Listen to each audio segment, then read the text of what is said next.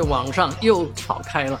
为一件什么事情呢？啊，一个女孩，她月入只有六千块钱，却被自己的生父啊要求给四千五百块钱的赡养费，而生父和生母呢离异之后就并没有抚养过这位女儿，所以这女孩子简直是痛苦极了啊！这个太，呃，叫什么呢？太没办法了。一方面是生父。啊，另外一方面是他的这个过多的要求，毕竟自己也只能挣到六千块钱，那给完四千五的这个公这个赡养费之后，自己没剩多少钱，自己怎么生活啊？更何况母亲也要这个赡养啊，啊，所以这样的事情一下在网上啊激起千层浪，很多人纷纷来帮帮忙出主意啊，这个确实。这样的要求本身就非常的过分啊，所以很多人说出什么主意啊，直接就让这个老人滚蛋啊。这个，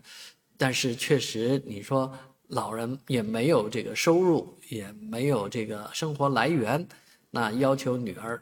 付一些赡养费啊，也是应该的。当然，付能付多少，可能还得看能力啊，有多大的能力付多少钱。啊，这些都很正常啊，但是呢，确确实实我们发现现在的人口结构啊，出现了一个新的变化。你比方说现在的小孩，他要赡养的老人是非常之多的啊，有有的小孩可能要赡养六到八个位老人，啊，一个人要赡养那么多老人，那怎么赡养得起呢？啊，将来要收入多少才能赡养起孩子呢？我们现在的这个家庭结构失衡啊。导致未来小孩的这个压力是相当大的，啊，不仅仅要有自己的这个呃成家立业的压力，还有赡养老人的压力，啊，那自己如果收入低一点的话，没有这个能力啊，将来的老人又靠谁来养呢？